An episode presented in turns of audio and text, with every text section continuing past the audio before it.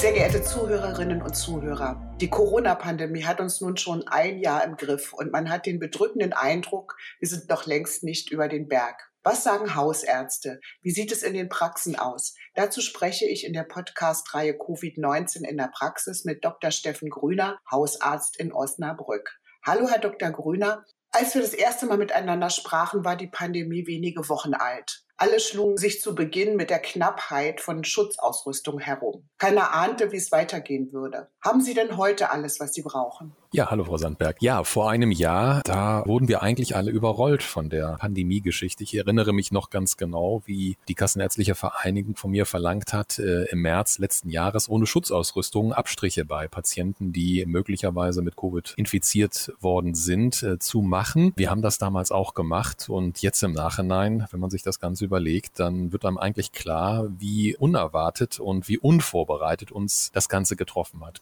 Die persönliche Schutzausrüstung, die liegt inzwischen in ausreichenden Mengen vor, das muss man wirklich sagen. Aber das, was jetzt fehlt, und das kann man ja jeder Zeitung und äh, allen Medien entnehmen, sind natürlich die Impfungen. Ja, das ist ja das große Thema. Zweites äh, großes Thema Tests, aber da kommen wir gleich dazu. Nochmal Richtung Rückblick. Was hat sich für Sie in der Arbeit als Mediziner geändert in dieser ganzen Zeit? Sehen Sie zum Beispiel andere Patientinnen und Patienten, andere Krankheitsbilder? Fallen bestimmte Themen weg, die Sie zu behandeln haben und kommen neue hinzu? Ja, also im Großen äh, wie im Kleinen. Nicht? Die Pandemie stellt uns letztendlich vor neue Aufgaben. Wir müssen auch unser Selbstverständnis als Hausärzte hinterfragen. Wir stellen ja auch als Hausärzte mit großem Erstaunen und großem Interesse fest, dass sich trotz der Pandemie einiges in unseren Praxen geändert hat. Nicht? Zum Beispiel die äh, Frequenzen der Patienten sind, was einige Altersgruppen betrifft, deutlich zurückgegangen. Wir machen momentan deutlich weniger Vorsorgen. Wir machen deutlich weniger Routine-Check-ups. Ganz einfach, weil die Patienten Angst haben, sich möglicherweise in den Hausarztpraxen zu infizieren. Nicht? Trotz unserer Hygienekonzepte, die wir haben, wir lüften regelmäßig, wir desinfizieren, wir achten darauf, dass in den Wartezimmern nicht zu viele Patienten Platz nehmen. Trotz dieser ganzen Maßnahmen sind natürlich gewisse Berührungsängste da, die auf der einen Seite zu einem deutlichen Patientenrückgang geführt haben, der natürlich auch im Angesicht äh, der Zeit nach der Pandemie auch nochmal kritisch bewertet werden muss, denn wir wissen nicht, was für ein Schaden zum Beispiel durch die Mangel mangelhafte Inanspruchnahme von Vorsorgen und Routine-Checkups vielleicht entstehen werden. Ne? Nur eine Notiz am Rande. Ein Bekannter von mir am Osnabrücker Land hatte zum Beispiel einen Patienten, der aus Angst, sich zu infizieren, obwohl er verschiedene Risikofaktoren hatte und auch am Herzen operiert worden ist, äh, seine kardialen Checkups nicht wahrgenommen hat und leider aufgrund dessen dann auch verstorben ist. Also das ist auf jeden Fall eine Sache, die wir im weiteren Umgehen mit dieser Pandemie auf jeden Fall berücksichtigen müssen. Auf der anderen Seite haben wir natürlich eine erhöhte Inanspruchnahme. Nicht? Die Patienten kommen natürlich, um Schnelltests zu machen oder wenn sie Krankheitssymptome haben, dann natürlich auch den PCR-Test zu machen. Die Koordination dieser Teste und natürlich auch die Koordination demnächst, wenn es jetzt nach Ostern mit den Impfungen losgeht, die stellt uns natürlich vor neue Aufgaben. Machen Sie sich Gedanken über Über- und Unterversorgung? Also wenn ich Sie eben richtig verstanden habe, wahrscheinlich eher über Unterversorgung durch ausfallende Vorsorgen? Mhm. Ja, diese Unterversorgung im Sinne, dass Patienten Vorsorgeprogramme nicht wahrnehmen möchten aufgrund von diffuser Angst, das ist natürlich eine Problematik, die müssen wir nochmal hinterfragen, uns genau überlegen, auch dann für Vertrauen werben bei den Patienten. Also die Hygienekonzepte, die wir in den Praxen haben, sind ja deutlich den Konzepten überlegen, ähm, die zum Beispiel im häuslichen Umfeld sind. Also die Statistiken des Robert Koch Institutes zeigen ja ganz klar, dass nicht die Praxen Hotspots sind, sondern eben im häuslichen Umfeld die größten Ansteckungsgefahren drohen. Wie sieht es mit der ökonomischen Seite aus? Auch Abrechnungsmöglichkeiten haben sich ja drastisch verändert, oder? Ja, das ist richtig. Die äh, Pandemie hat natürlich auch den Einzug im Abrechnungsverhalten, in der ähm, Kodierung der Abrechnungsdiagnosen, Abrechnungsziffern gefunden. Das ist natürlich eine unbezahlte Mehrarbeit, die wir natürlich leisten müssen und auch ähm, leisten werden. Auch andere Sachen, wie zum Beispiel, wenn man sich freiwillig in den Corona-Abstrichzentren oder freiwillig in den Impfzentren meldet, auch dort läuft die Abrechnung natürlich über die Kassenärztliche Vereinigung. Auch das sind natürlich neue Wege. Und wenn man sieht, was für Summen da bewegt werden, dann fragt man sich natürlich, warum diese Summen nicht vor der Pandemie auch schon für die Versorgung der Patienten mobilisiert werden konnten. Das wäre so ein äh, Kritikpunkt, den Sie auch haben. Naja, äh, kein Kritikpunkt, nicht? Also ähm, denken Sie an die Diskussion mit den Apothekern, die angeblich Masken für sechs Euro das Stück an die Regierung als Maskenmangel war, äh, abgegeben haben. Die Einkaufspreise vor der Pandemie für so eine Maske waren ja deutlich unter einem Euro. Da werden natürlich äh, Sachen bewegt, nicht? Denken Sie an die Impfzentren, äh, das Mieten einer Stadthalle, das kostet natürlich auch Geld. Der ganze Apparat, der da dranhängt, die äh, Ärzte, die eingeladen werden, die Johanniter oder andere paritätische Dienste, die mit eingebunden werden, das kostet Geld. Da kann man natürlich sagen, wie die Apotheker, ja, das ist ein warmer Regen, da freut man sich. Aber letztendlich muss man ja sagen, zahlt der Steuerzahler und dazu gehört der Arzt, die Ärztin natürlich auch mit dazu. Nicht? Das heißt also, die Kosten der Pandemie, die uns ja irgendwann dann auch wie ein Faustschlag erwischen werden, die tragen wir alle. Es geht ja eine große Diskussion durch die Gesellschaft. Nicht nur Fachleute beschäftigen sich mit dem Thema, das ist ja ganz klar. Und man hört viel Unmut. Die Zufriedenheit der Menschen sinkt.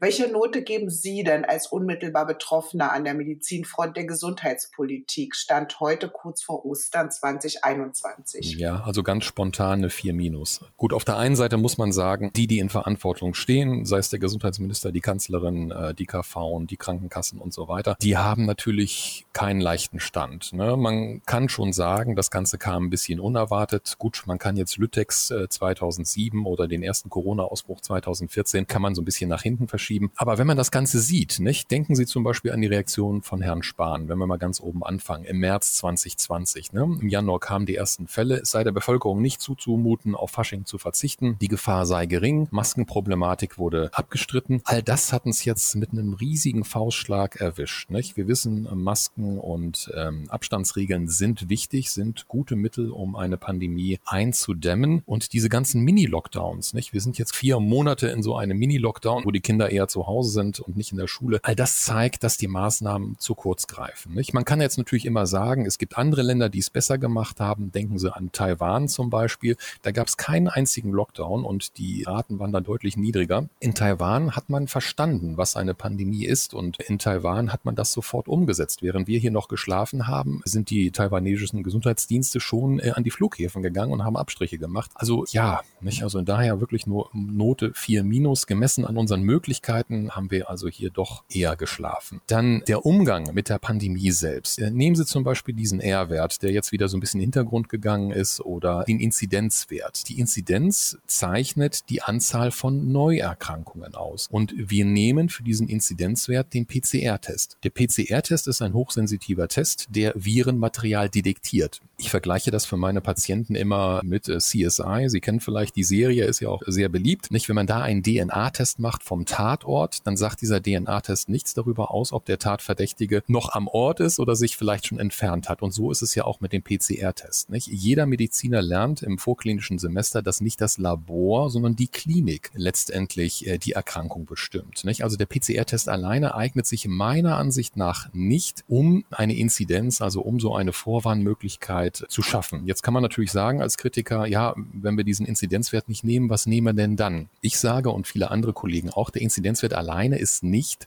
geeignet, nicht? Denn äh, schon allein von der Statistik her, nicht? Der Inzidenzwert bestimmt sich ja durch die Anzahl der Teste mal genommen mit der Bevölkerung beziehungsweise durch 100.000. Dann ist es jeder der Dreisatz beherrscht ganz klar. Je mehr wir testen, je mehr positive Teste haben wir, desto höher ist der Inzidenzwert. Insofern ist der Inzidenzwert alleine nicht geeignet, sondern man muss ihn auch in Korrelation setzen mit der Anzahl der Bettenkapazitäten in den Krankenhäusern und äh, so hart es klingt, natürlich auch mit der Sterberate. Ne?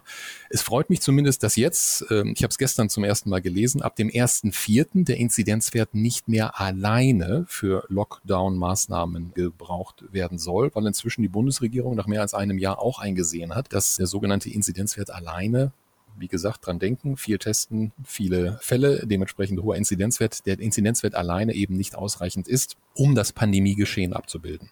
Was würden Sie noch anders machen, wenn Sie das Sagen hätten? Oh, ja, das ist natürlich eine schöne Wunschvorstellung. Wenn ich jetzt mal so ganz frei äh, fantasieren würde, würde ich Folgendes sagen. Art 1, mehr testen ist richtig. Also wir sollten die Teste freigeben und auch jedem die Möglichkeit geben, sich testen zu lassen.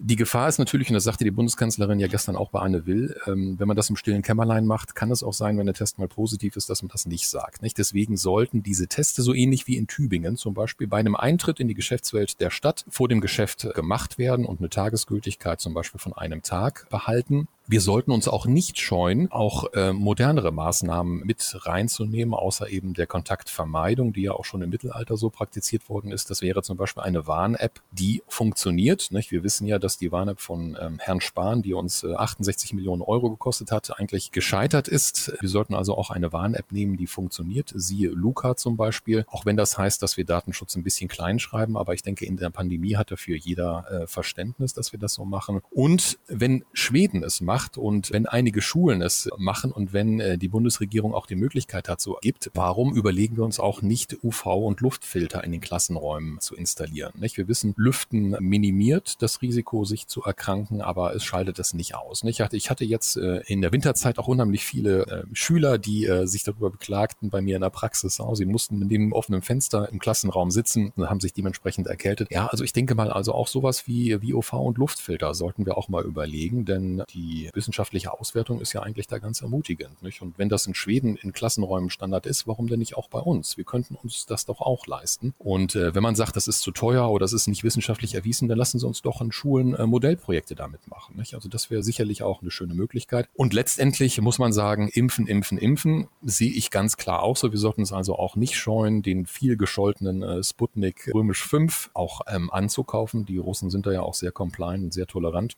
Warum nehmen wir nicht auch Totimpfstoff? Also irgendwelche Rücksichtnahmen, dass das reiche Deutschland alles wegkaufen würde, ich denke, das muss irgendwie auch in einer gewissen Relation sein. Denn letztendlich, äh, ja, wenn wir uns die Impfquoten im Ausland ansehen äh, und hier bei uns, also das ist eigentlich beschämend. Impfen Sie denn schon in Ihrer Praxis oder bereiten Sie alles dafür vor? Ja. Wie ist Ihr Plan? Ja, Genau, wir machen uns Gedanken, wen wir impfen dürfen. Wir bekommen ja 20 bis äh, 50 äh, Dosen. Nicht? Äh, unsere Praxis äh, bewegt im Quartal 4.500 Patienten. Da muss man sagen, also dass die Impfchargen, die uns zur Verfügung gestellt werden, die reichen natürlich nicht aus. Und dementsprechend machen sie aber trotzdem Gedanken natürlich, wie wir diesen Mangel verwalten werden. Wir werden natürlich einen Ansturm kriegen von vielen Interessenten, aber wir müssen dann ganz klar darauf verweisen, dass das eben ja nur eingeschränkt möglich sein wird. Ne? Stehen dann Ihre Telefone noch still? Also wir haben schon die ersten Anfragen und wir haben auch schon die ersten Merkblätter ausgelegt und ähm, viele Patienten haben dafür auch Verständnis. Wie gehen Sie vor? Nach der jetzigen Priorisierung oder haben Sie eine eigene?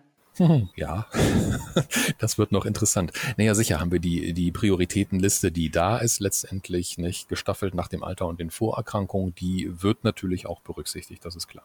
Ja, aber Sie haben bestimmt äh, ein paar Pappenheimer im Auge, wo Sie sagen, der muss ganz vorne dran stehen, oder? Sagen wir mal so, die, äh, wenn die Impfchargen geöffnet sind und äh, es sind noch ähm, Impfmöglichkeiten da, weil Patienten nicht erschienen sind, dann habe ich sicherlich auch eine Liste im Hinterhand, die ich dann schnell kontaktieren werde, klar. Das heißt, Sie erwarten sehnlichst, dass Sie mit ausreichend Impfstoff versorgt werden. Das Impfen wird auf jeden Fall ein Weg aus der Krise sein, ganz klar. Und wie groß ist Ihre Hoffnung, dass das jetzt demnächst richtig startet? Ich weiß, das ist ein Blick in die Glaskugel, aber mhm. ich will einfach mal Ihre Stimmung wissen schwierig. Nicht? Wir haben da immer unterschiedliche Wasserstandsmeldungen bekommen. Erst hieß es 20 Dosen pro Woche, dann hieß es 50, dann hieß es wiederum gar nicht, weil die Impfdosen dann in die Hotspot-Gebiete gehen werden sollten. Also ich bin gespannt, was mich nach Ostern erwartet. Also Sie sind noch ganz ruhig und haben noch nicht die Faxendicke, wie man so schön sagt. Naja, ähm, Patient, äh, lateinisch für geduldig sein, nicht? das trifft manchmal auch die Ärzte, das ist ja klar. Okay, vielen Dank, Herr Dr. Gröner, und viel Erfolg demnächst bei der großen Impferei. Danke für das Gespräch. Danke, Frau Sandberg. Bleiben Sie gesund und Ihre Hörer.